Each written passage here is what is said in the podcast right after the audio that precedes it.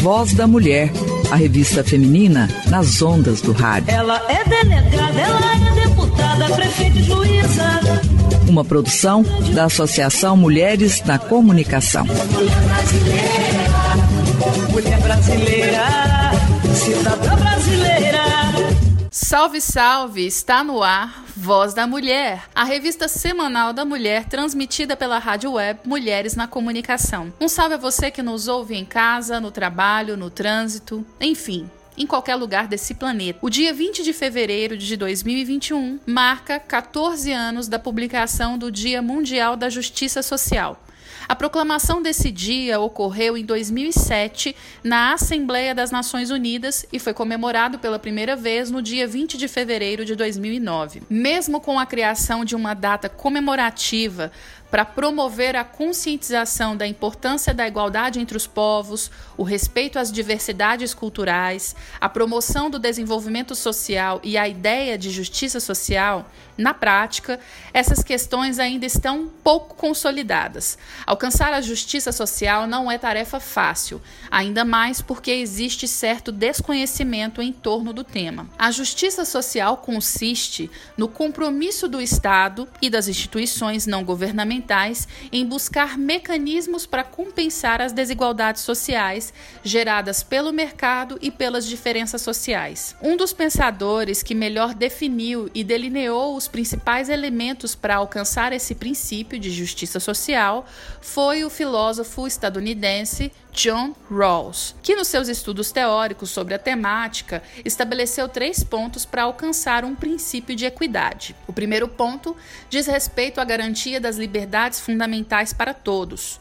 O segundo versa sobre a igualdade de oportunidades. E o terceiro fala sobre a manutenção de desigualdades apenas para favorecer os mais desfavorecidos. Dessa forma, a ideia de justiça social tem como um dos seus principais objetivos promover o crescimento de um país para além das questões econômicas. Por essa lógica, entende-se que a justiça social é um mecanismo que busca fornecer o que cada cidadão tem por direito, assegurar as liberdades políticas e os direitos básicos, oferecer transparência na esfera pública e privada, assim como oportunidades sociais. A justiça social ela deve levar em conta noções morais como o valor da dignidade humana. Justiça e direitos humanos devem, portanto, caminhar juntos. Pensando na expansão das capacidades humanas como uma condição básica de liberdade e justiça, o direito à educação constitui, assim, um pressuposto essencial para o desenvolvimento humano, já que é condição para que a aquisição de hábitos de leitura, sendo por sua vez os hábitos de leitura uma condição para o uso do raciocínio moral, um dos fatores que garante a igualdade de acesso a esse direito.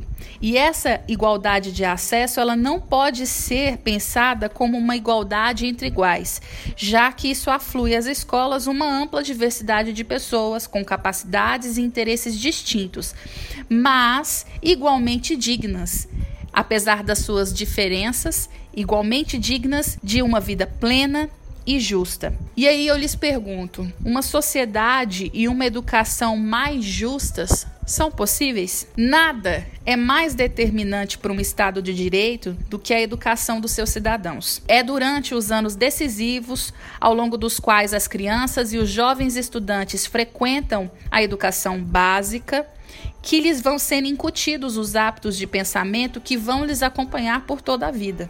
Poderão aprender a fazer perguntas ou não, a não questionar tudo aquilo que lhes é dito ou a levar a cabo uma investigação pessoal mais aprofundada a imaginar a situação em que se encontram as pessoas que não são iguais a eles, ou a considerar que tais pessoas representam uma ameaça para o sucesso de seus projetos pessoais, a encorajarem-se a si mesmos, fazendo parte de um grupo homogêneo ou a imaginarem que o mundo pertence a muitas pessoas e grupos e que nesse mundo todos merecem respeito e compreensão. É sobre esse direito básico e essencial à educação que nós vamos falar no programa de hoje. Então, nós conversaremos no quadro de Direitos Humanos com Dilma Vieira da Silva Matos, que é presidenta interina do Conselho Municipal de Educação de Goiânia, sobre é, a falta de acesso à internet e a evasão escolar. Como isso afeta o ideal de justiça social.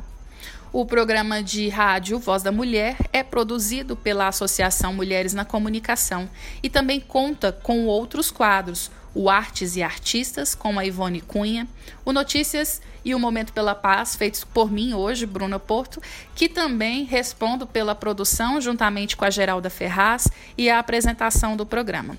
Também a edição do programa de hoje foi feita por mim, Bruna Porto. E o nosso programa, ele vai ao ar às 8 horas no sábado e é reprisado de segunda a sexta-feira na nossa rádio web www.mulheresnacomunicação.com e ele também é retransmitido pela Rádio da Mãe no endereço www.radiodamãe.com e pela Rádio Noroeste na frequência 84,9 FM aqui em Goiânia ou através do site www.portalnoroeste.net.br. Fique ligada e fique ligado. Também nós estamos nas principais plataformas de streaming de áudio e de podcast do país e do mundo todo, como Anchor, Apple Podcast, Amazon Podcast, Google Podcast e Spotify. Para ouvir os nossos podcasts, basta seguir o nosso canal Mulheres na Comunicação. Você também pode baixar o nosso aplicativo Mulheres na Comunicação na Play Store e nos ouvir todos os dias. Eu peço para que você sintonize aí e participe conosco. Agora eu chamo o quadro Direitos Humanos, apresentado especialmente pela companheira Geralda Ferraz. Direitos Humanos na voz da mulher. Em defesa das minorias, mulher. Vamos conversar com a presidenta interina do Conselho Municipal de Educação de Goiânia, a professora Dilma Vieira da Silva Matos. Ela que é pedagoga com pós-graduação em Educação Infantil, Psicopedagogia e Administração Escolar. Dilma, seja bem-vinda. Obrigada. Perguntando, o que são os conselhos municipais de educação? Como é que se dá a criação de um conselho? A, a criação do Conselho Municipal de Educação, ela se deu por meio de um decreto, né? A Lei 7.7771. É, mas normalmente, agora, nós temos a lei de criação dos conselhos, porque a lei de criação dos conselhos, ela não cria só o conselho, mas ela cria o sistema, né? E o sistema é composto das uh, Secretaria Municipal, é, as escolas da rede privada e da rede pública e do Fórum Municipal de Educação. Então, hoje nós ainda não temos uma lei de sistema aprovada. Nós temos uma lei de sistema escrita que nós enviamos para a gestão, gestão passada, né, gestão do professor Marcelo, que na verdade vai à Câmara Municipal e na Câmara Municipal aprovada, porque ela tem que ir à Câmara, porque é, a previsão de alguns gastos, né, uhum. é, com representantes do Executivo, então precisa ser aprovado na Câmara. Nós ainda não temos essa lei aprovada na Câmara. Certo. E qual que é o papel do, do, dos conselhos municipais de educação? Então, os conselhos municipais de educação, eles são responsáveis por acompanhar, orientar, fiscalizar, normatizar, deliberar sobre as escolas públicas e privadas do sistema, sendo que é, públicas nós trabalhamos com a educação infantil e o ensino fundamental. Da rede privada, nós trabalhamos somente com a educação infantil. Aí, o ensino fundamental está jurisdicionado ao Conselho Estadual de Educação.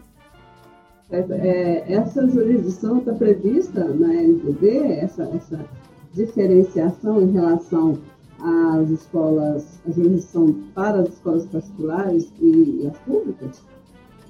Sim, porque como eu te falei, como o Conselho Municipal ele vai, ele vai estar é, legislando acerca das escolas do sistema, as escolas públicas que têm ensino fundamental e educação infantil está dentro da nossa jurisdição e da educação infantil privada. Sendo que, em alguns municípios onde não há conselho municipal que possa normatizar, Aí quem normatiza é o Conselho Estadual. Mas desde a municipalização da educação infantil, é papel do Conselho Municipal acompanhar essas instituições privadas de educação infantil. Porque a educação infantil, ela é uma, uma, um nível de ensino que está sob a responsabilidade do município. Sim, entendo. Isso. Então, é, Dilma, diante dessa nova realidade que nós estamos vivendo, da pandemia, da Covid-19, nós, é, durante o ano de 2020 e agora ano de 2021, a gente é, percebeu, né, foi noticiado, isso é, é, é, é claro para todo mundo, a educação infantil foi a modalidade que mais sofreu com a pandemia, principalmente as crianças é, da rede pública, dos CMEs, né, que ficaram sem o acesso, e também do ensino fundamental da rede pública. São quase 107 mil crianças e alunos que estão aí reféns desse problema da pandemia, né? E o que a gente ouve falar agora no início do ano, o ano 2020 ficou naquela história, não, é, e é verdade, a vida é mais importante, precisamos preservar a vida, mas a gente está percebendo que a pandemia ela está se estendendo e a gente não, não vê uma luz no fim do túnel é, para dizer, não, a partir de julho de 2021 nós não teremos mais pandemia. E, enquanto isso, as crianças e, e, e, alunos da educação infantil estão aí reféns desse sistema, porque não tem aulas presenciais, mas também o, o, a prefeitura não dá conta de disponibilizar internet e estrutura para essas crianças terem aulas remotas. Esse prejuízo ele já é visto pela população, pelos pais, e tem um outro fator que, que eu considero também tão grave quanto as crianças que estão saindo da rede pública para a privada, já a, a, a, as escolas conseguem perceber a diferença né, de é, conhecimento. Aquelas crianças que não tiveram nada, não fizeram nada, e aquelas que tiveram acesso a algum alguma modalidade remota de ensino. É, isso para o futuro, estudos já apontam que a desigualdade social vai aumentar, que a, a evasão escolar já está enorme. Nesse caso, o Conselho tem atuado junto ao governo municipal para cobrar dele ações que façam frente a esse momento? É, o Conselho Municipal, como um órgão de controle social, ele responde à demanda que a sociedade nos impõe, né? Então, se a sociedade ela, ela faz uma denúncia ou uma consulta ao Conselho Municipal acerca deste assunto, o Conselho tem a obrigação de verificar, né? Sinceramente, nós não recebemos nenhuma consulta acerca deste problema que você está nos dizendo. Agora, é claro que ele é também um problema conhecido da população. Né? Nós temos dificuldades, inclusive hoje, de abarcar todas essas crianças. Né? E assim, o ensino fundamental não, porque a gente já tem o ensino fundamental universalizado aqui em Goiânia. Né? A gente consegue atender toda a demanda. Né? Mas a educação infantil, mesmo antes da pandemia, a gente não conseguia atender toda a demanda. Então, com a pandemia, isso, com a pandemia, isso tornou-se mais grave. Por quê?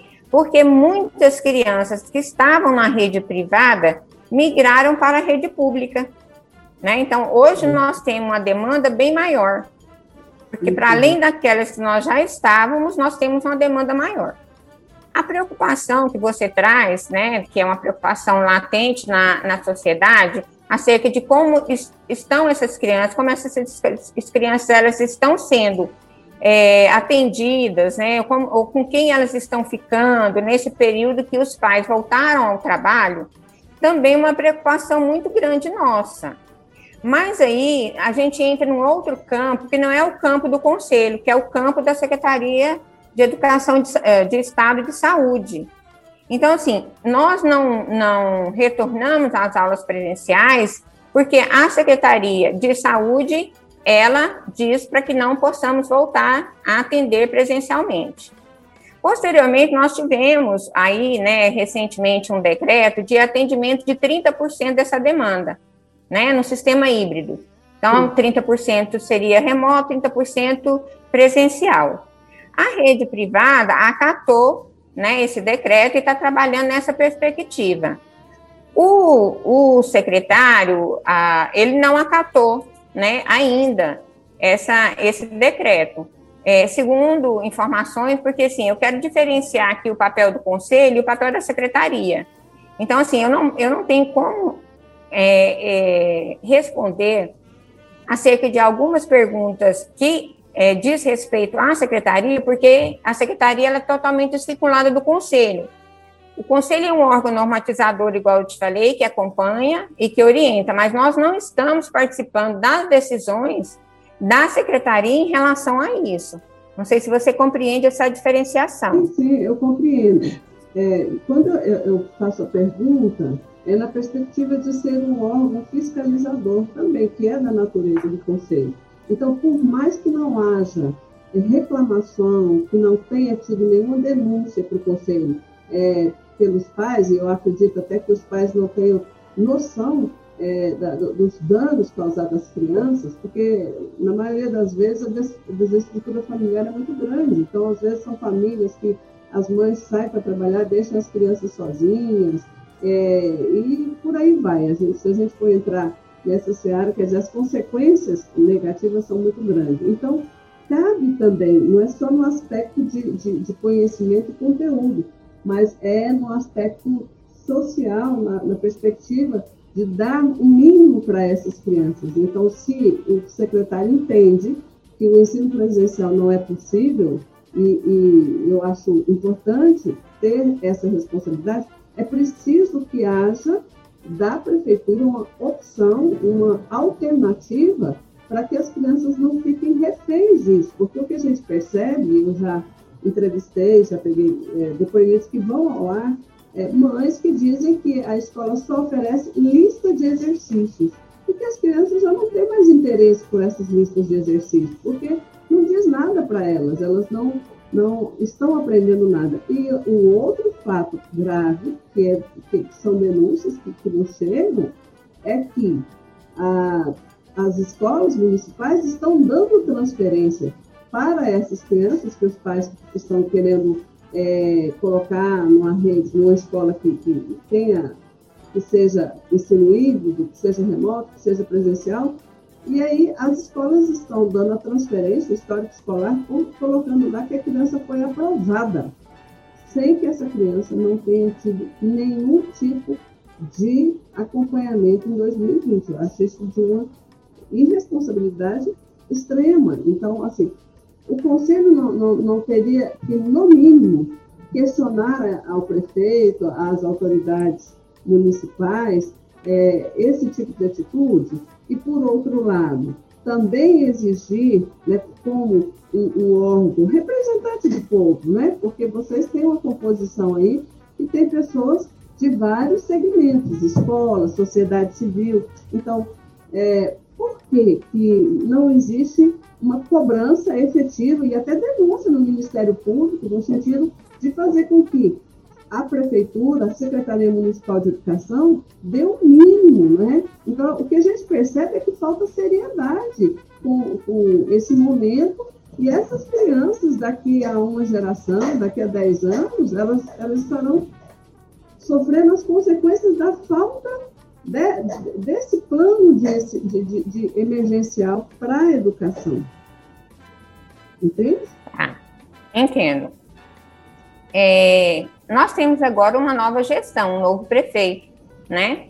É, e assim, o prefeito, é, como ele acabou de entrar, nós ainda não, nós estamos fazendo essa composição do conselho, que é uma composição plural, como você disse, né, representante de pais, inclusive, né, nós temos dois representantes de pais como conselheiros, e a gente tem, na gestão passada, nós fizemos uma reunião que nós chamamos do Ministério Público, nós chamamos todos os conselhos tutelares, e aí nós discutimos, chamamos também ah, o Conselho de Direito da Criança e do Adolescente, Nós chamamos todas as entidades, né? chamamos o COI, que é da Secretaria Estadual de Saúde, para a gente discutir acerca desses problemas que você está nos colocando.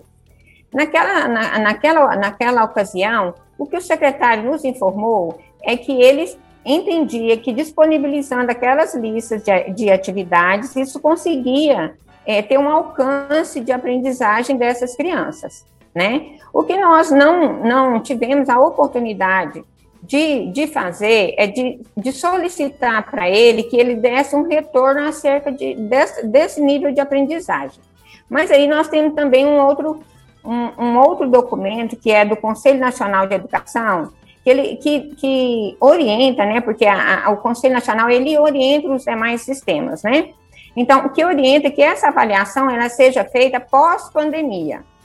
Por quê? Porque a gente não pode fazer uma avaliação de aprendizagem, de conhecimento neste momento, porque essas crianças, elas tiveram acesso diversificados, né, a este conhecimento.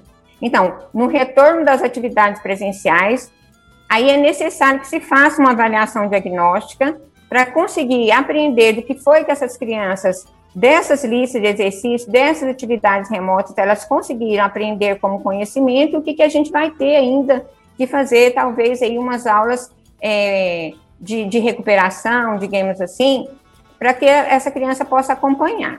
Agora, se você me perguntar a respeito da, da, é, da promoção que você está falando, né, que apesar de não ter tido o, o, o, ensino remoto, as crianças elas foram promovidas, isso não é, é um dado especificamente da pandemia, Geralda. Ela é, ele é um componente da proposta curricular que a própria rede adota, que é o ciclo da infância e da juventude. Né? Então, na, no, no, nessa proposta de trabalho de ciclo, realmente a gente não tem a, a questão da, da retenção como uma, uma como que eu vou te dizer, como uma, um instrumento, ou, com, ou como nós trabalhamos muito naquela perspectiva de que o desenvolvimento ele vai acontecer na, na, na, na interação dos seus pares, né? Porque a gente, a gente, é, é, a gente consegue enturmá-los de acordo com as suas idades né?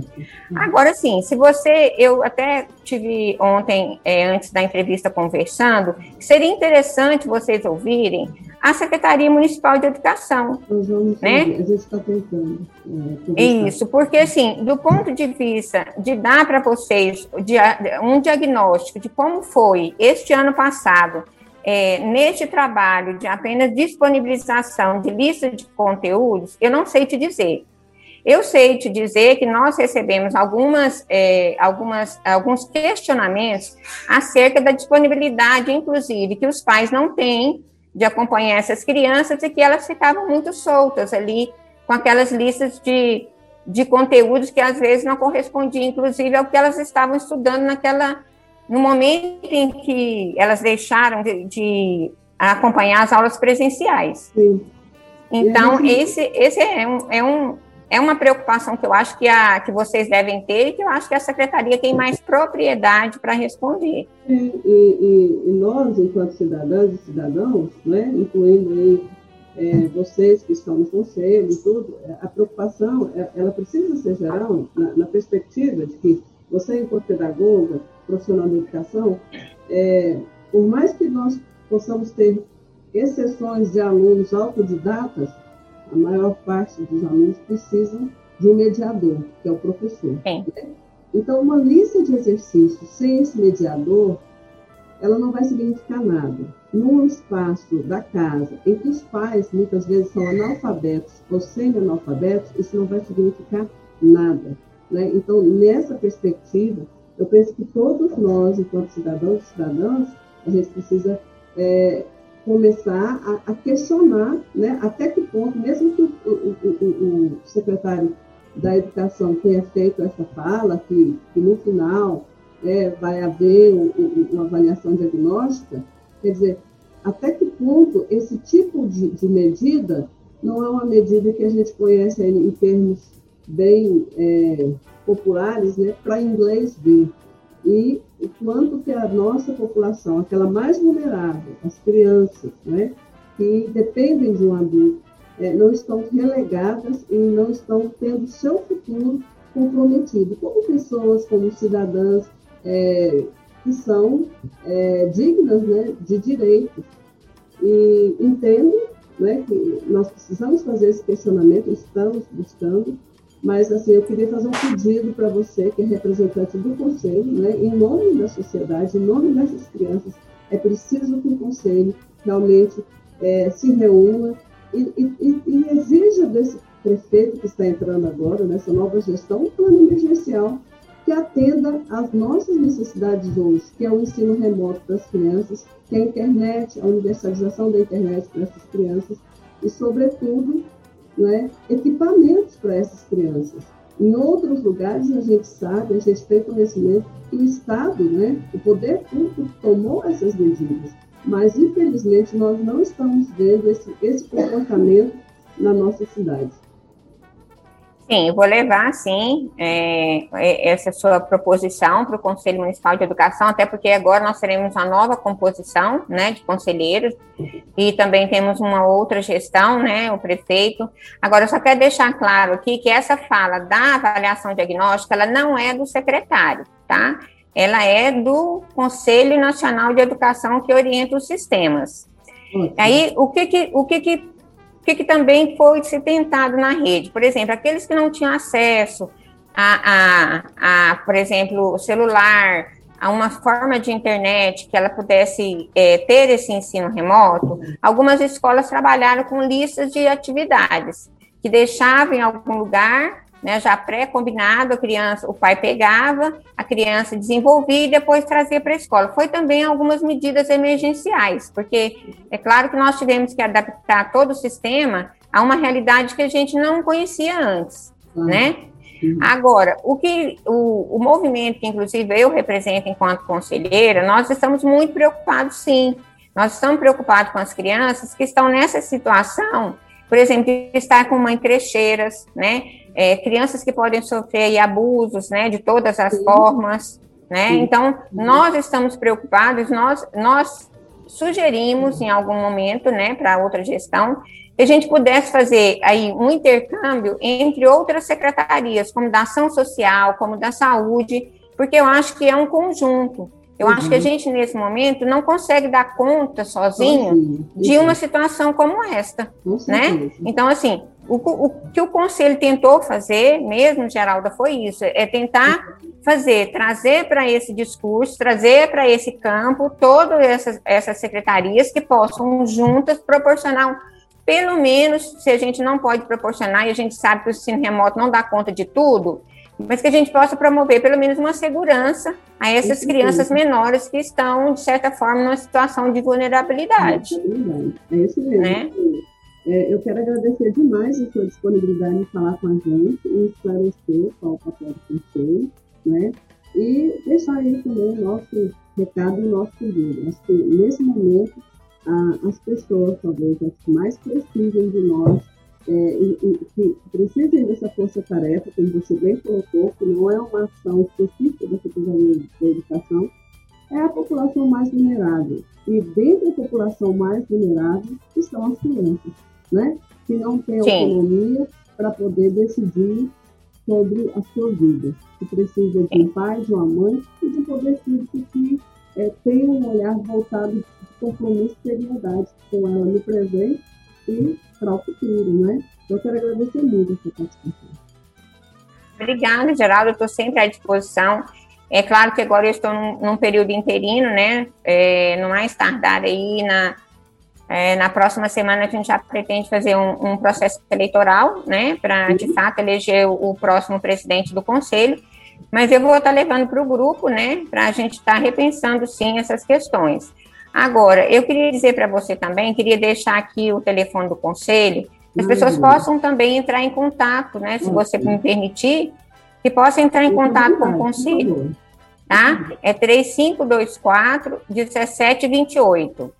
3524 17, 28. 28. O conselho funciona é, durante toda a semana, tem dias específicos, como é que é? é? agora nós estamos fazendo é, sistema de revezamento por conta da pandemia, então nós estamos atendendo mais é, é, por via telefone mesmo, a sociedade, né? Tem sempre alguém no conselho para atender a sociedade e a gente faz um escalonamento. Porque, assim, o conselho hoje ele está num prédio que é um prédio pequeno, então que não dá para aglutinar. E os demais funcionários estão em sistema home office. Mas, assim, tem sempre alguém no conselho e que vai repassar isso para a presidência e que a gente vai discutir, sim, é, essas situações. Eu quero te dizer que essa é uma situação que a gente já vem discutindo com os conselhos tutelares, com o Ministério Público, né? E aí eu não sei, porque assim, o que eu, eu, eu não posso te dizer se essa próxima gestão ela está entendendo que pode voltar com os 30%, né? Uhum. Ou, ou não. Então, assim, eu acho que aí é onde eu te sugeri você ouvir, talvez, a superintendente, né, da Secretaria Municipal de Educação. Mas eu quero dizer que o conselho está à disposição, tá bom? Muito obrigada. Obrigada pela Nada. disponibilidade. Um beijo. Eu que agradeço o convite, estamos à disposição, tá? Bom, eu agradeço a companheira Geralda Ferraz pela entrevista, bem como também a entrevistada Dilma Vieira da Silva Matos, que está na presidência interina do Conselho Municipal de Educação de Goiânia, por se disponibilizar a nos atender, reconhecendo assim uma demanda da população da cidade e especialmente dos usuários da rede de educação municipal por respostas quanto à oferta de ensino remoto nossa produção entrou também em contato com a assessoria de imprensa da Secretaria Municipal de Educação de Goiânia, bem como com a supervisão pedagógica do município de Goiânia, em busca de uma resposta por parte do secretário municipal de Educação, professor Marcelo Ferreira da Costa. E depois de muita insistência, nós recebemos a seguinte resposta na última quinta-feira, dia 18 de fevereiro, por parte da assessoria. É, a resposta começa assim. Falamos com o secretário, mas no momento ele não tem a agenda disponível. Seguindo o calendário letivo 2021, as aulas das instituições educacionais vinculadas à rede ocorrem de forma virtual desde 21 de janeiro, incluindo a educação infantil. Não há previsão de retorno às atividades presenciais que se darão conforme evolução do quadro epidemiológico e avaliação conjunta com as autoridades sanitárias. As aulas acontecem pelo ambiente virtual de aprendizagem, desenvolvido pelo Núcleo de Tecnologia Educacional da Secretaria Municipal de Educação. Cada escola tem seu ambiente próprio, além do acesso individual do aluno, permitindo que os professores e coordenadores pedagógicos possam acompanhar o desenrolar e a evolução da aprendizagem. Agradecemos pelo convite e, na próxima oportunidade, é, esperamos que possamos atendê-las. Diante dessa resposta, é, eu, enquanto apresentadora do programa Voz da Mulher, né, de hoje, dia 20 de fevereiro, eu quero dizer que nós da Associação Mulheres na Comunicação sempre primamos por trazer para o debate temas de interesse público. E há muito tempo, assuntos relacionados à educação, especialmente nesse período de pandemia, ele tem sido recorrente em nosso programa de rádio, O Voz da Mulher. Haja visto as inúmeras dúvidas e insatisfações por parte dos pais ou responsáveis, professores e profissionais da educação, assim como também dos alunos. Com a pandemia, a interrupção das aulas presenciais, 5,5 milhões de estudantes brasileiros de 6 a 17 anos deixaram de estudar no ano de 2020. É o que mostra um estudo que foi conduzido pelo Fundo Nacional das Nações Unidas para a Infância, o UNICEF, juntamente com o Instituto Claro e Sempec Educação. Essa soma envolve alunos que abandonaram os estudos e os que estavam matriculados, mas não receberam atividades para fazer em casa. Em outubro do ano passado, para se ter uma ideia, 3,8% das crianças e adolescentes do Brasil entre 6 e 17 anos, o que corresponde a 1,38 milhão de pessoas, deixaram de estudar presencial ou remotamente. E isso está acima da média nacional de 2%, que é referente ao ano de 2019, segundo a PNAD Contínua, que é uma pesquisa produzida pelo Instituto Brasileiro de Geografia e Estatística, o IBGE. Além disso, 11,2% dos estudantes, o que corresponde a 4,12 milhões de estudantes que diziam estudar, não haviam recebido nenhuma atividade escolar e também não estavam de férias. A soma de, de ambos grupos leva à casa dos 5,5 milhões de jovens que não estudaram durante a pandemia. Para você ter uma ideia, o Brasil, em 2019, contava com 27,78 milhões de estudantes na educação básica em escolas públicas. Isso segundo o mais recente censo escolar do Instituto Nacional de Estudos e Pesquisas Educacionais Anísio Teixeira, o INEP. O aumento do abandono vem sendo apontado por especialistas como a pior consequência imediata da pandemia na educação. A médio e longo prazo, isso se reverte em um aumento da desigualdade social, uma vez que o nível de renda ele está diretamente associado ao estudo. Os dados mostram que a pandemia afetou mais a vida escolar de um perfil de estudantes que já era mais impactado pela cultura do fracasso escolar, ou seja, meninas e meninos negros, indígenas e das regiões norte e nordeste do país. A permanência dos jovens na escola diz a análise desse estudo, é resultado dos esforços das famílias e de suas condições subjetivas de promoverem os acessos que as atividades remotas, quando enviadas, demandam. E as aulas aqui no Brasil começaram a ser interrompidas no mês de março, com o registro dos primeiros casos oficiais de coronavírus. É, governadores, prefeitos e analistas em educação reclamaram da falta de atuação do Ministério da Educação para elaborar ações que norteassem os gestores do, do país. Como resultado, cada rede teve que se organizar para pensar um jeito de manter as aulas de forma remota. E algumas, acredite, até hoje, né? 20 de fevereiro de 2021, quase um ano após a suspensão das aulas presenciais, ainda não encontraram uma forma concreta de oferecer ensino remoto. O relatório ele destaca também que a crise econômica advinda da pandemia reduz a arrecadação de impostos, que são a principal fonte de financiamento da educação pública. E eu quero dizer que esse cenário ele pode ameaçar inclusive a garantia do direito à educação, expresso pelo acesso, permanência e sucesso escolar. É o que nós temos visto aqui no Brasil e aqui em Goiânia. Um crime sendo cometido contra essas crianças e adolescentes que têm constitucionalmente e em diversos documentos legais o direito à educação como sendo um direito essencial. Esse balanço ele tende a agravar a situação que já era vista em anos anteriores à pandemia, como em 2019, quando 2,1 milhões de estudantes foram reprovados no Brasil. Cerca de 620 mil abandonaram a escola e mais de 6 milhões estavam com uma distorção idade séria. O que, que isso quer dizer? Atrasados no ano escolar. Aqui em Goiás, mais de 30 mil alunos ainda não se matricularam para o ano letivo de 2021. Esse dado é da Secretaria Estadual de Educação, porque ao consultarmos a Secretaria Municipal de Educação e os órgãos vinculados a ela para fiscalizar as políticas públicas do município, eles não tinham dados de evasão da rede.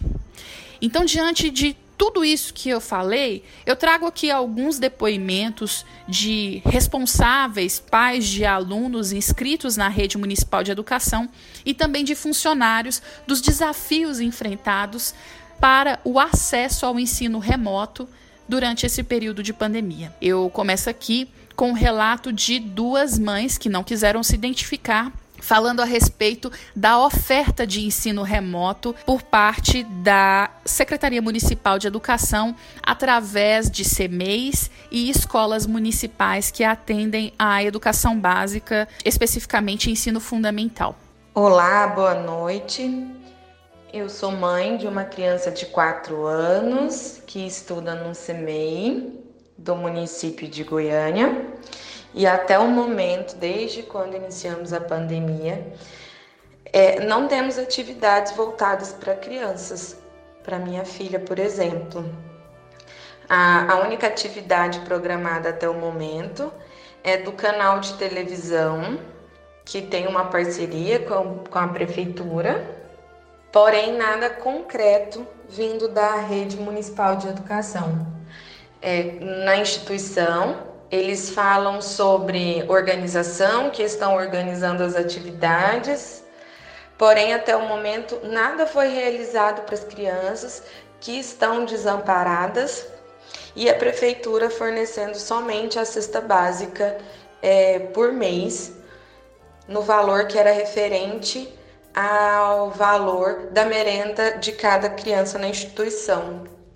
Meu nome é Rayane, mãe do Enzo Gabriel. É, estuda na escola municipal aqui em Goiânia. Desde quando começou a pandemia, eles passam listrinha de atividade, só que não vejo nenhum desenvolvimento, porque, tipo assim, ele perdeu o interesse pela aula, pelas atividades por tudo, entendeu? Aí tá muito difícil pra gente, muito complicado mesmo. E por fim, é, selecionei o depoimento de um funcionário, né, da rede municipal de educação. Ele se identificou, o nome dele é Diego Cordeiro, e ele atua no atendimento especializado. Então, vamos ouvir o que o Diego nos diz sobre os desafios que ele tem enfrentado durante esse período de pandemia para poder exercer o seu trabalho. Olá, eu me chamo Diego Cordeiro, Sou graduanda em pedagogia. Trabalho na educação como profissional de apoio à inclusão e como auxiliar de atividades educativas. É, nesse momento de pandemia, né, é, a gente viu grandes novidades na educação, né, que nos fez reinventar como profissionais da educação. É, no primeiro momento como ensino remoto, né, agora a gente vê novas características de um ensino híbrido, mas é, que ainda a gente passa por dificuldades, né? E eu acho que uma das grandes dificuldades que ainda a gente não superou é a falta de internet, né? Que vai ser a falta de acesso desses alunos aos conteúdos, né? Acesso às aulas e acesso aos materiais, que vai é, ocasionar aí, né? É, algumas, algumas questões aí que é, no caso pode, a gente pode é, citar é a evasão escolar. É, como profissional né, de, de, né, de apoio à inclusão, com esses meus alunos da inclusão, eu tive que ir bem além desse acesso da internet. Uma que por muitas vezes eles não têm o acesso e outra e de outras formas também eles não conseguem se concentrar, né? Muitas vezes eles não, ainda não são alfabetizados, então eles não vão conseguir compreender a escrita ou não vão conseguir assimilar é, sobre o conteúdo. Então a gente tem que procurar formas é, visuais, né? E, e, muitas outras pedagógicas mesmo para alcançar esse aluno. Uma das minhas estratégias é, foi ir até a casa desses alunos, né, devidamente equipado, com CPIs, mantendo o distanciamento social, para conversar com essas famílias, né, entender o contexto social é, daqueles alunos, é, mostrar o meu plano de trabalho, né, o que, que a gente imaginava, é, compreender qual que era a especificidade daquele aluno e fornecer materiais, né? Eles, é, esses alunos da inclusão, eles precisam necessariamente, é, né, eu vou dizer a grande maioria, de, de um material físico, né? É, eles necessitam disso. Então foi isso que eu consegui fornecer.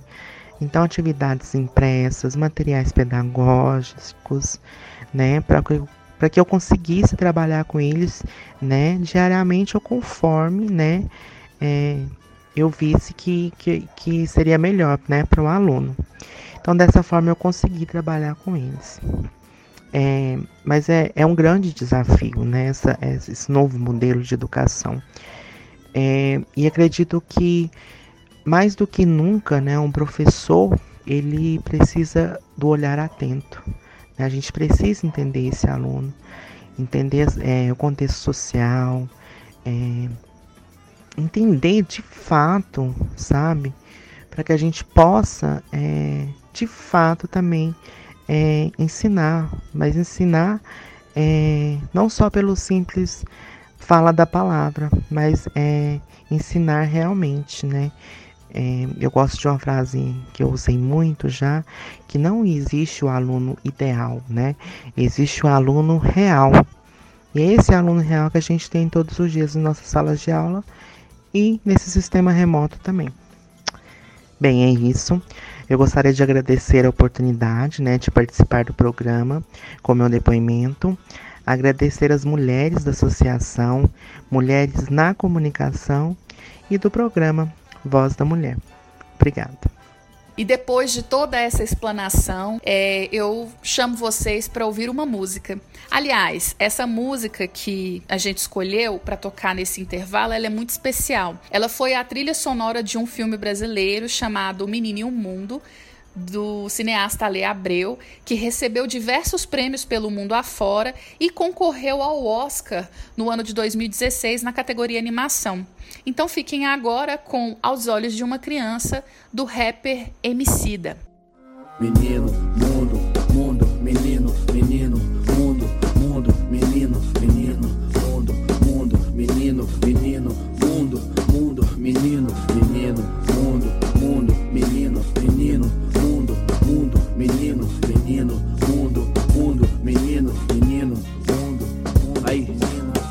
selva de pedra, menino microscópico, o peito gela, onde o bem é o tópico, é o novo tópico, meu bem, a vida nos trópicos, não tá fácil pra ninguém, é o mundo nas costas e a dor nas custas, trilhas opostas, La Plata ou Fusca, fumaça, buzinas e a busca, faíscas na fogueira, bem de rua, chamusca.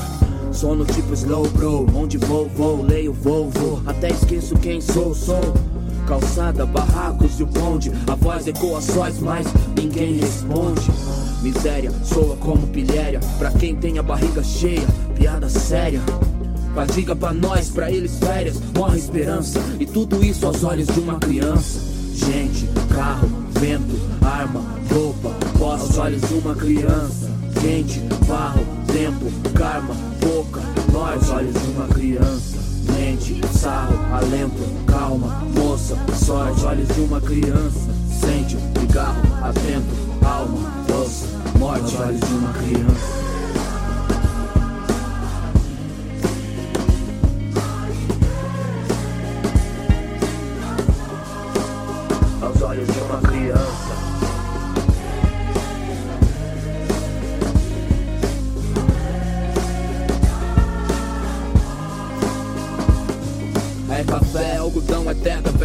Certo, é direção, afeta, é solidão, é nada, é nada. É certo, é coração, é causa, é danação, é sonho, é ilusão, é mão, na contramão, é mancada, é jeito, é o caminho, é nós, é eu sozinho, é feito, é desalinho, é perfeito, carinho, é cilada, é fome, é fé, o zone, é medo, é cedo, é noite, é segredo, é choro de boca calada, saudades de pá, pá, enquanto o tempo faz a esmo, não é que esse mundo é grande mesmo, a melodia dela no coração, tema, não perdi seu retrato, tipo a Dona Irã, em Iracema, sou lágrimas no escuro e solidão, quando o vazio é mais do que devia ser. Lembro da minha mão na sua mão. E o só enche de água sem querer aos olhos de uma criança.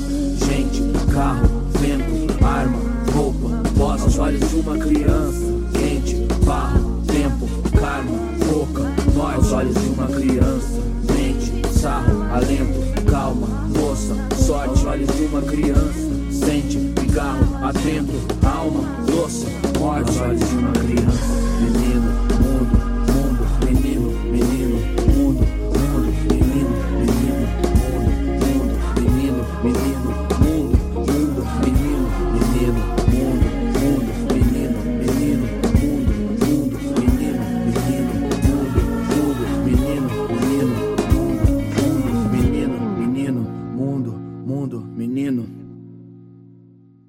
Vocês ouviram a música Aos Olhos de uma Criança do rapper Emicida. Você que acabou de ligar o rádio e está ouvindo o programa Voz da Mulher, essa revista semanal que é produzida pela Associação Mulheres na Comunicação, é, eu peço para que você fique conosco. E eu chamo agora o quadro Notícias, que traz alguns fatos marcantes dessa semana.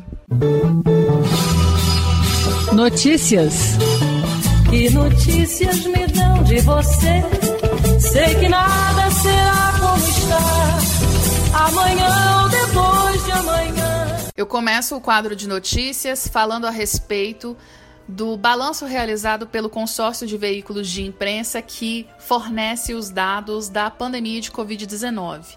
E a informação que eles trouxeram com relação ao dia de ontem, 19 de fevereiro, sexta-feira, é que o Brasil completa 30 dias com a média móvel acima de mil mortos por Covid-19.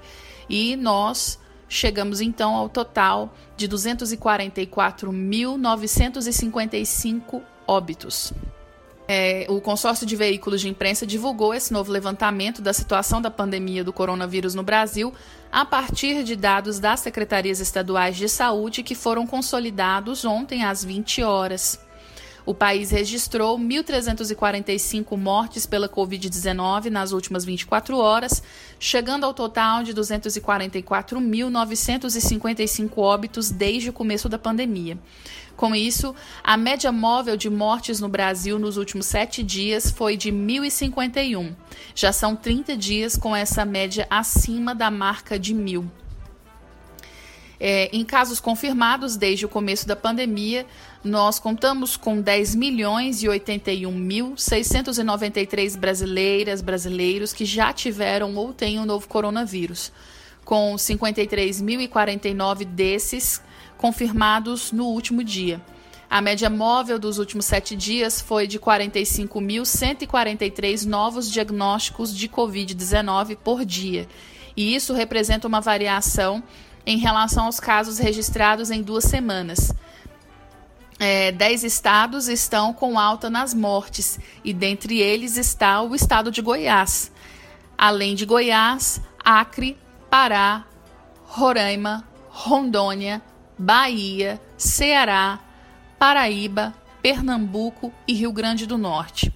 Com relação à vacinação, é, o balanço da vacinação contra a Covid-19 na última sexta-feira, dia 19, aponta que 5.756.502 pessoas já receberam a primeira dose de vacina contra a Covid-19, segundo esses dados que foram divulgados ontem até às 20 horas.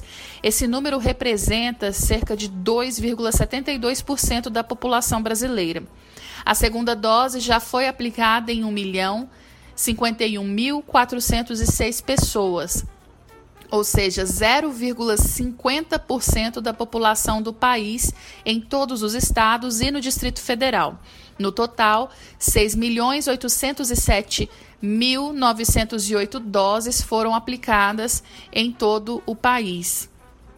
E falando ainda sobre a pandemia e a forma como ela tem transformado as nossas relações, o teletrabalho, né, o trabalho remoto, ele pode contribuir para um aumento da natalidade na num dos continentes que mais sofre com a baixa taxa de natalidade, que é a Europa.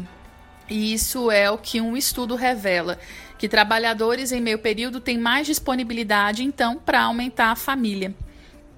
É, carreira ou família é uma questão que se coloca para muitas pessoas em todo o mundo e para os europeus é um assunto e a maioria acaba por apostar na carreira, sobretudo quem trabalha em tempo integral.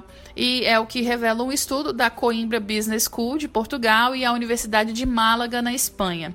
Essa mesma investigação, com uma amostra de mais de 19 mil trabalhadores de 34 países europeus, dentre os quais Portugal, mostra ainda que quem trabalha apenas em meio período tem uma maior disponibilidade para aumentar a família. Por isso, os pesquisadores acreditam que o trabalho à distância pode contribuir com o aumento da natalidade. É, a partir do trabalho remoto, é, existe uma permissão de gerenciar o horário.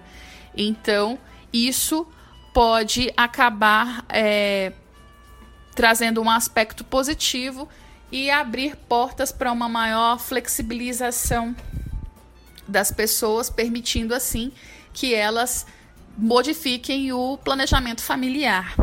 E falando sobre gestação, né? No caso, o aumento da família, a gente fala de gestação. E a, grávidas correm um risco 70% maior de infecção por Covid-19.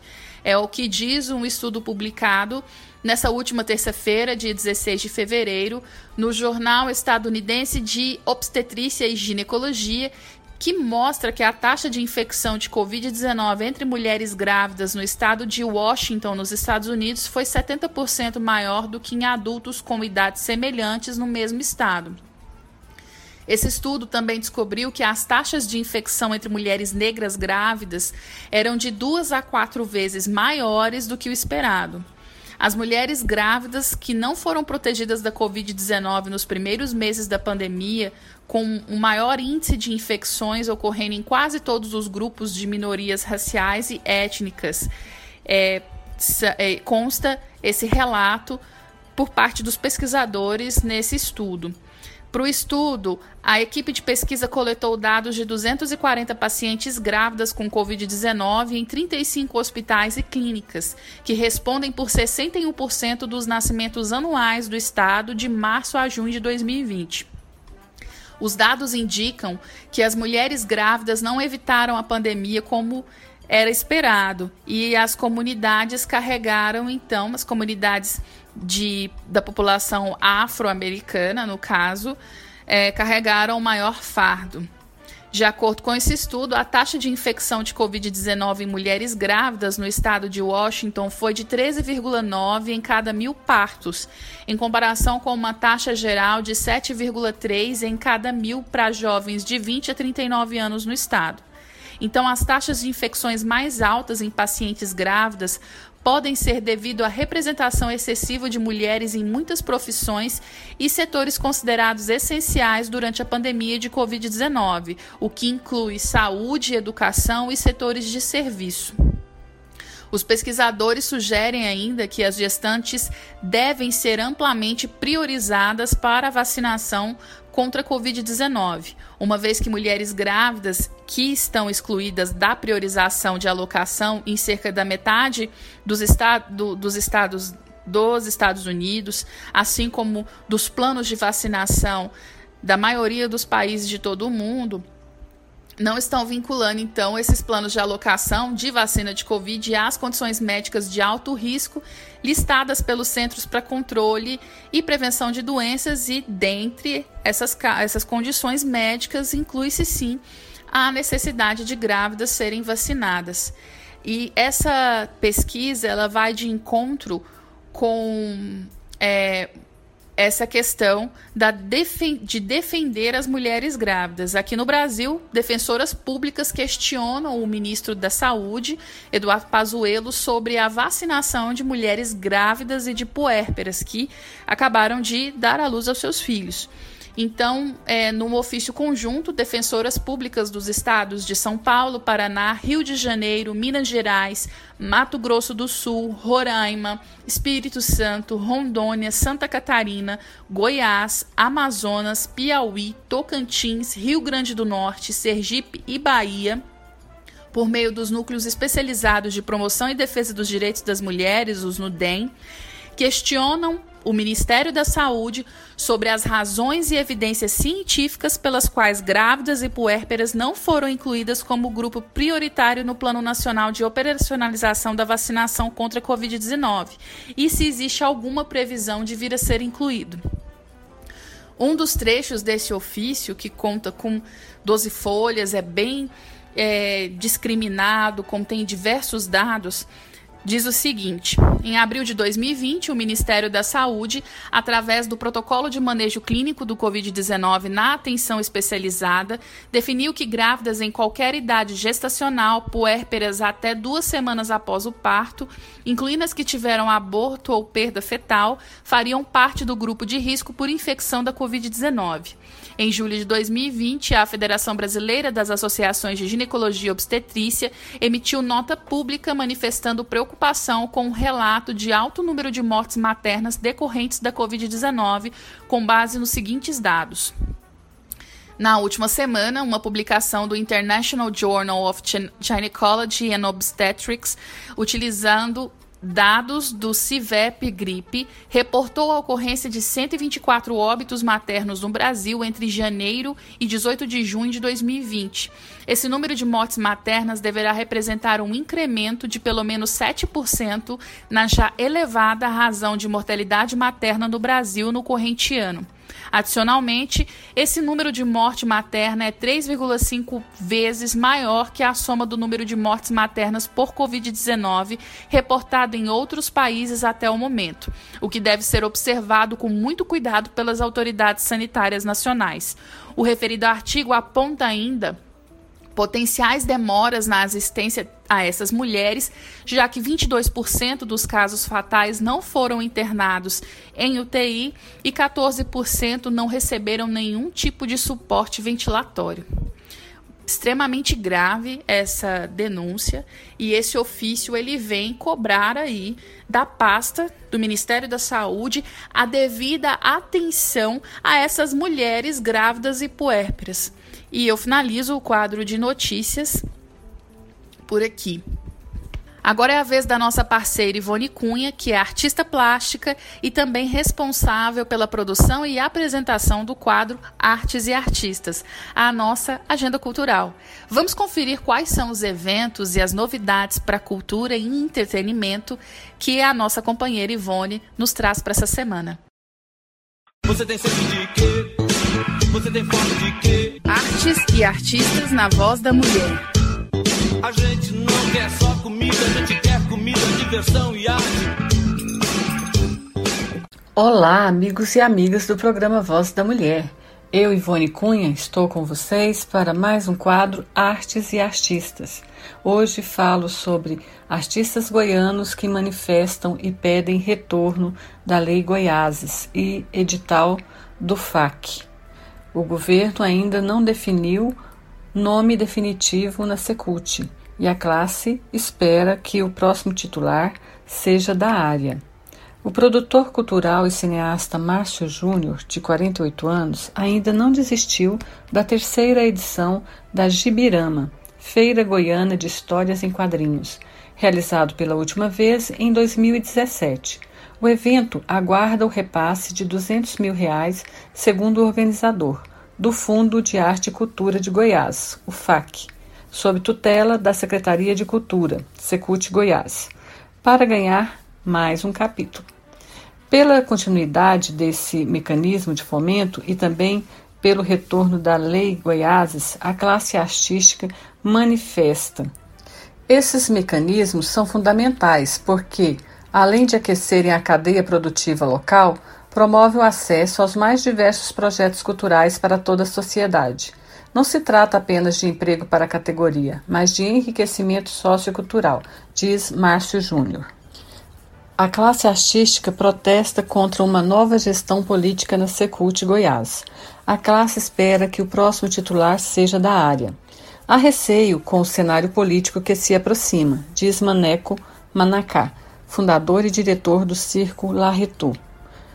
Questionada pela reportagem, a Secult não respondeu quem assumirá ou se o secretário interino César Moura será efetivado. Após a saída de Adriano Baldi, vários nomes foram ventilados para o cargo. Para a classe cultural, as conquistas no setor foram retiradas de forma abrupta e sem negociação, como o fim da Lei Goiáses, os atrasos e falta de editais do fundo. A nossa principal fonte de renda são as leis de incentivo. Temos um retorno nas apresentações ou em outras atividades, mas é muito pouco e acaba sendo necessário fazer mais malabarismos com o dinheiro que entra do que com o próprio malabares. São os mecanismos que acabam nos salvando e ampliando nosso alcance na comunidade com eventos gratuitos, ressalta Maneco Manacá. Questionada pela reportagem do Popular, a Secult confirma que está preparando novos editais para serem lançados em 2021. O último foi publicado em 2019. O recurso previsto para o fundo neste ano será de 12 milhões, adianta o secretário César Moura que assumiu a cadeira no lugar de Adriano Baldi, exonerado no dia 26 de janeiro. Sobre o pagamento dos atrasados de 2015 a 2017, o interino afirma que a pasta trabalha na formação de um grupo para verificar a viabilidade técnica e econômica de cada projeto previsto nos editais, que não foram pagos pelos governos anteriores, explica. O secretário lembra que o governo pagou quase todos os atrasados de 2018 e que o restante será quitado em até dois meses. Restam apenas quatro projetos dessa leva para receber, pois nossa equipe esbarrou com inconsistências de dados e certidões positivas dos proponentes, mas estão sendo tomadas as providências e logo os realizadores receberão, garante Moura. Segundo ele, a Secult foi procurada por artistas que demonstraram não ter mais interesse em realizar os projetos do FAC seja por defasagem no valor, em atraso há mais de seis anos em alguns casos, seja pelo objeto da atividade. Quanto à Lei Goiáses, o secretário interino de Cultura lembra que o mecanismo não existe desde 2018, o período da gestão do então governador Zé Eliton, por deliberação do Conselho Nacional dos Secretários de Fazenda do Brasil. Não foi o governador Ronaldo Caiado quem acabou com esse incentivo cultural. Goiás é um estado membro desse conselho, mas não tem poder de decisão unilateral. E todos os estados precisam cumprir essas determinações. E para compensar a extinção da Lei Goiáses, o atual governo instituiu a Lei do Produzir, criando a contribuição exclusiva para a cultura, ressalta o secretário. César Moura adianta que a Secult Goiás já trabalha na criação de uma nova lei de fomento à cultura para substituir a Goiáses. Segundo ele, a proposta está em fase de desenvolvimento e deverá atender aos princípios de abrir novos editais quando houver recursos garantidos para essas finalidades. Mas não foi divulgada uma data de lançamento do incentivo. O governo tem feito o que é possível, dentro das responsabilidades legais e fiscais, para honrar os compromissos feitos e não cumpridos por gestões anteriores e cumprir com as obrigações da atual gestão, reforça César Moura. Os manifestantes cobram uma secretaria mais participativa, principalmente nesse período de pandemia do coronavírus. Os representantes da classe lembram que a área foi um dos primeiros segmentos paralisados e com perdas significativas no fomento de manifestações artísticas e nas perdas de postos de trabalho entre técnicos, produtores e prestadores de serviços. Infelizmente, fomos um dos setores mais fragilizados nessa época, porque a gente lida com aglomeração. Fomos os primeiros a fechar as portas e seremos os últimos a reabrir. E por isso é importante essa aproximação, destaca o produtor cultural Márcio Júnior. A Secult Goiás diz que entrou em contato com participantes do Fórum de Cultura do Estado de Goiás para estabelecer diálogo e ouvir as demandas, mas que obteve uma resposta positiva apenas da área ligada às artes plásticas. Essa notícia eu trouxe para vocês retirada do Jornal Popular e sigo torcendo para que haja um diálogo e um cenário mais otimista para a classe artística. O Artes e Artistas fica por aqui e nós retornamos no próximo programa. Um grande abraço a todos e todas. Grata, Ivone, pela sua contribuição. E o nosso programa Voz da Mulher já está chegando ao final. E nesse finalzinho de jornada, eu aproveito para chamar o quadro Momento pela Paz. Momento pela Paz. Nossa companheira Aparecida Damascena, ela teve um pequeno contratempo, mas ela nos deixou uma mensagem para que nós possamos refletir acerca da paz na nossa vida e de onde nós encontramos essa paz que nos leva a transformar o mundo em que a gente vive. E essa mensagem, ela vem através de um conto cujo título é A Paz Perfeita. A história começa assim: Havia um rei que ofereceu um grande prêmio ao artista que fosse capaz de captar uma pintura cuja imagem refletisse a paz perfeita. Foram muitos os artistas que tentaram, e o rei observou e admirou todas as pinturas ofertadas nesse concurso. Mas houve apenas duas com as quais ele realmente identificou essa ideia de paz que ele gostou e, portanto, ele teve que escolher entre essas duas pinturas. A primeira pintura retratava um lago muito tranquilo, um espelho d'água perfeito que refletia plácidas montanhas que o rodeavam. E sobre elas se encontrava um céu muito azul com nuvens tênues brancas. Todos os que olharam para essa pintura pensaram que ela refletia a paz perfeita. Já a segunda pintura também tinha montanhas, mas estas eram escabrosas e estavam despidas de qualquer vegetação. Sobre essas montanhas havia um céu tempestuoso, do qual se, se precipitava um forte aguaceiro com faíscas e trovões. E tudo isso se revelava nada pacífico. Mas quando o rei observou atentamente, reparou que atrás da cascata havia um arbusto crescendo de uma fenda da rocha. Nesse arbusto encontrava-se um ninho. Ali, no meio do ruído da violenta camada de água, estava um passarinho placidamente sentado no seu ninho. Paz perfeita. Quem você imagina que foi a pintura ganhadora? O rei escolheu a segunda pintura. E você se pergunta, mas por quê? E ele explicou para toda a população do seu reino que a paz não significa estar num lugar sem ruídos, sem problemas, sem trabalho árduo ou sem dor.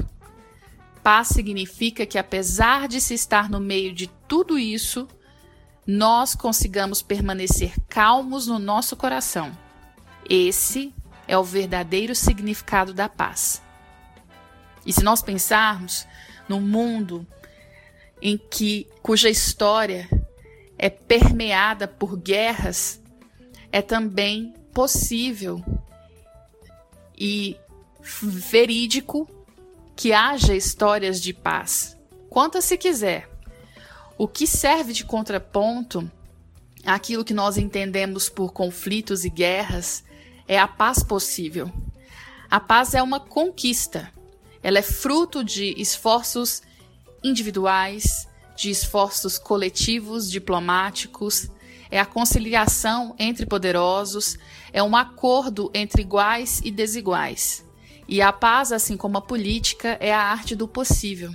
Então, que nós consigamos fazer o melhor que nos cabe, o possível, para que a gente encontre essa paz interior e, a partir dela, nós tenhamos coragem e força para transformar a realidade de todas, todos e todes nós.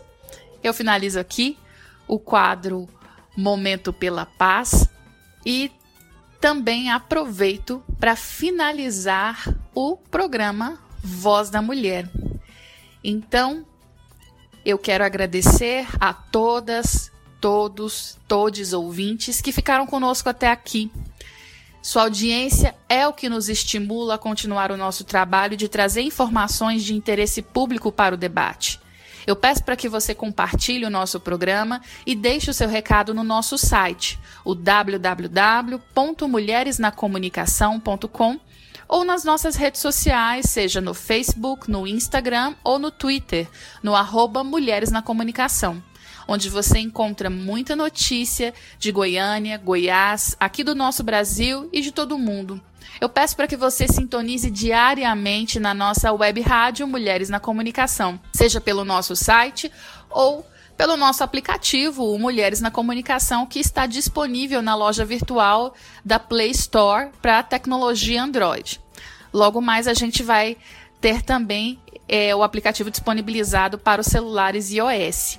E assim com vocês conosco, seguimos conectadas e conectados e conectades.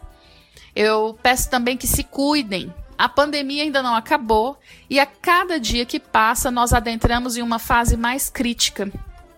Portanto, mais uma vez, fiquem em casa.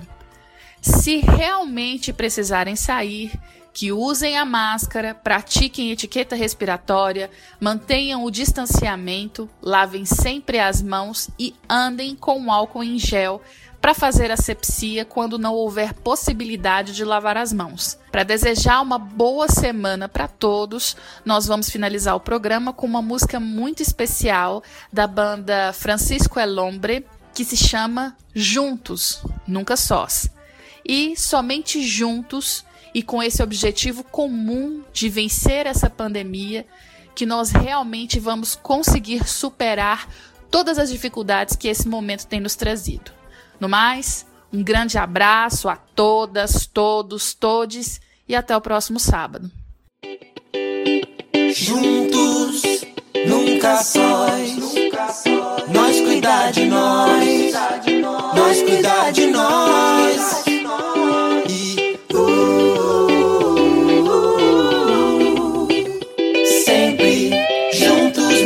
Mesmo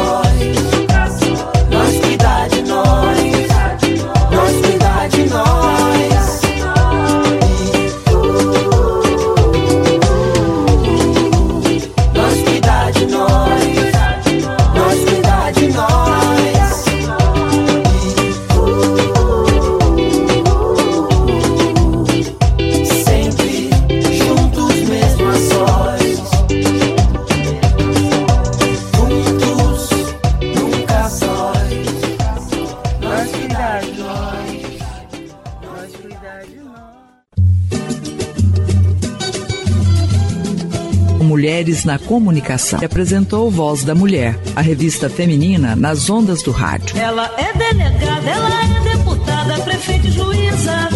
Uma produção da Associação Mulheres na Comunicação. Mulher brasileira, mulher brasileira, cidadã.